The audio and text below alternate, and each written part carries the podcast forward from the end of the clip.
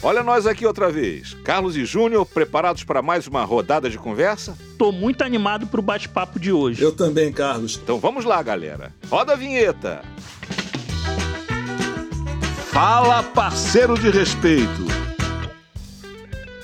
Olha, Carlos e Júnior, eu fiquei pensando muito em tudo que falamos no nosso último encontro e queria compartilhar aqui com vocês algumas reflexões sobre o tema educação.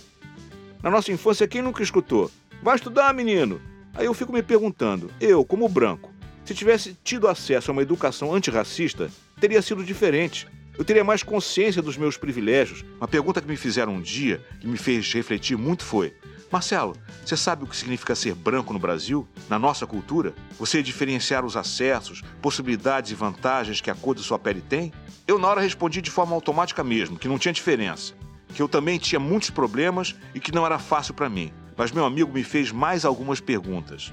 Marcelo, você quando entra em uma loja, supermercado ou qualquer outro comércio, tem um segurança que fica na sua cola? Já foi revistado na rua por policiais que simplesmente te acharam com uma cara suspeita? Ou só te oferecem papéis na TV, já que sua profissão é de ator, de empregados, ladrões ou escravos? Se sua resposta for não, Marcelo, para qualquer uma dessas perguntas, você tem muitos privilégios que eu, como homem preto, nunca vou ter enquanto existir o racismo. Depois dessa, meus camaradas, eu entendi que, como branco, eu também tinha um papel no enfrentamento ao racismo no Brasil. A realidade do Brasil é muito dura para muitas pessoas, mas se essa pessoa é negra, é ainda pior. Essa conversa não é simples, não, mas é urgente. E poder estar aqui com vocês hoje falando sobre isso é muito bom. Eu concordo com você, Marcelo. Poder estar aqui falando, trocando e aprendendo é muito bom. Mas como você disse, é urgente mudar essa realidade e se pudermos fazer isso no nosso trabalho enquanto motorista parceiro da Uber, já é um bom início. Não dá para ser somente eu, né, que sou preto. Tem que ser todo mundo. A luta antirracista é uma luta de todos nós. Isso mesmo, Carlos. E ter uma atitude antirracista é um bom primeiro passo. Eu até separei aqui algumas dicas para compartilhar com vocês. Primeiro, se informe. Hoje, mais do que nunca, é importante entender mais sobre o impacto da escravidão na forma como nossa sociedade se organizou. Há pouco mais de 130 anos, a população negra foi posta em liberdade, sem direito à terra, casa, trabalho, educação ou até sobrenome. Foram 300 anos de escravidão no Brasil que deixaram marcas profundas na nossa sociedade. Um bom exemplo, as entradas de serviço e elevadores de serviço de muitos prédios. Quem usava normalmente eram as empregadas domésticas, na sua grande maioria mulheres negras ou trabalhadores negros. Segundo, reconheça que o racismo existe e que ele está dentro de você. Lembra lá no primeiro podcast que falamos que no Brasil a maioria das pessoas admite que existe racismo, mas que a maioria também fala que não é racista? Pois é, gente. Se o racismo está na base da nossa sociedade, é impossível ter sido criado nessa sociedade e não ser racista. Toda vez que contamos uma piada racista, as pessoas riem ou ficam mudas, em vez de responder e alertar quem fez. Terceiro, reconheça seus privilégios. A população negra é a maior do Brasil.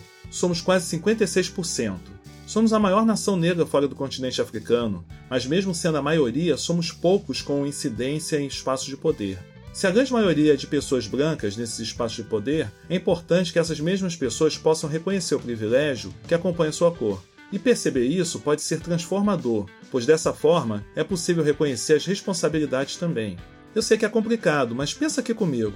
Se nos cargos mais altos, seja no trabalho, seja na escola, na universidade, nas novelas ou até nos filmes, só encontramos brancos, tem alguma coisa errada. Principalmente em um país com quase 56% de negros e negras na sua população. Na verdade, Pretos e pardos é a classificação correta, usada pelo IBGE, órgão responsável por pesquisar nossas características como cidadãos. Vocês sabiam que dos 209,2 milhões de habitantes do país, 19,2 milhões se assumem como pretos, enquanto 89,7 milhões se declaram pardos? E que nos últimos cinco anos esse número de pessoas que se autodeclaram pretas tem aumentado? Foram quase 32% pelo próprio IBGE isso tem relação direta com todas as políticas afirmativas que foram implementadas nas últimas décadas. Isso se reflete também nas empresas, nas escolas, nas universidades, como já falamos. Eu queria incluir um também. Não se cale quando vir uma situação de racismo. No dia a dia, escutamos muitos relatos e em outros momentos até presenciamos. Se isso acontecer, é importante se posicionar. mesmo que isso nos coloque em uma posição desconfortável.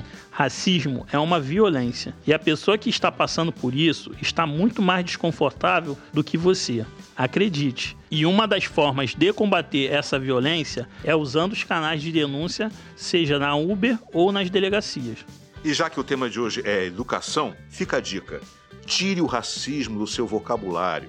Negra exótica, negra com traços finos, morena, mulata, dia de branco, cabelo ruim, nasceu com o pé na cozinha, não sou tuas negras, um negro de alma branca, não sou racista, tenho amigos e parentes negros, eu conheço um negro e ele não liga.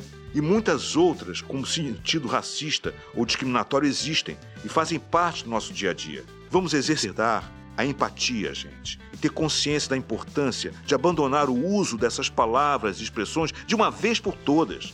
Enegrecer ideias é urgente. E para isso, precisamos consumir mais e de uma forma melhor a cultura negra. Tá tudo anotado.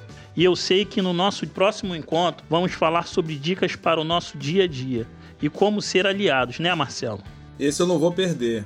Assim eu posso ficar de olho se os motoristas parceiros que eu viajar vão seguir essas dicas. Mas, gente, queria dizer que hoje foi tão bom, mas tão bom que não queria nem ir embora. Nem eu. Aprendi tanto, mas estou vendo que tem muito mais para aprender. Sim, meus amigos, temos muito mais pela frente. E hoje entendemos bem a importância da educação nesses processos de transformação. E o mundo está mudando exatamente agora. Então vamos dar mais um passo e nos preparar para o nosso próximo encontro. No próximo episódio, vamos construir dicas práticas de como cada um de vocês, motoristas parceiros, podem ser aliados. Pois não dá para esquecer, né, meu povo? Somente assim vamos conseguir melhorar nosso padrão Uber de segurança, tendo como base sempre o respeito de todos e todas. E a hora derradeira chegou. Vamos dar um até logo e não esqueça, você pode sempre acessar dicas sobre o tema de hoje acessando a nossa página a gente se encontra no sétimo programa da série de podcast Fala Parceiro de Respeito. Não deixe de escutar. E já fica aqui a nossa pergunta para você, motorista parceiro. Qual dica você vai chamar de sua depois do nosso próximo encontro? Até lá!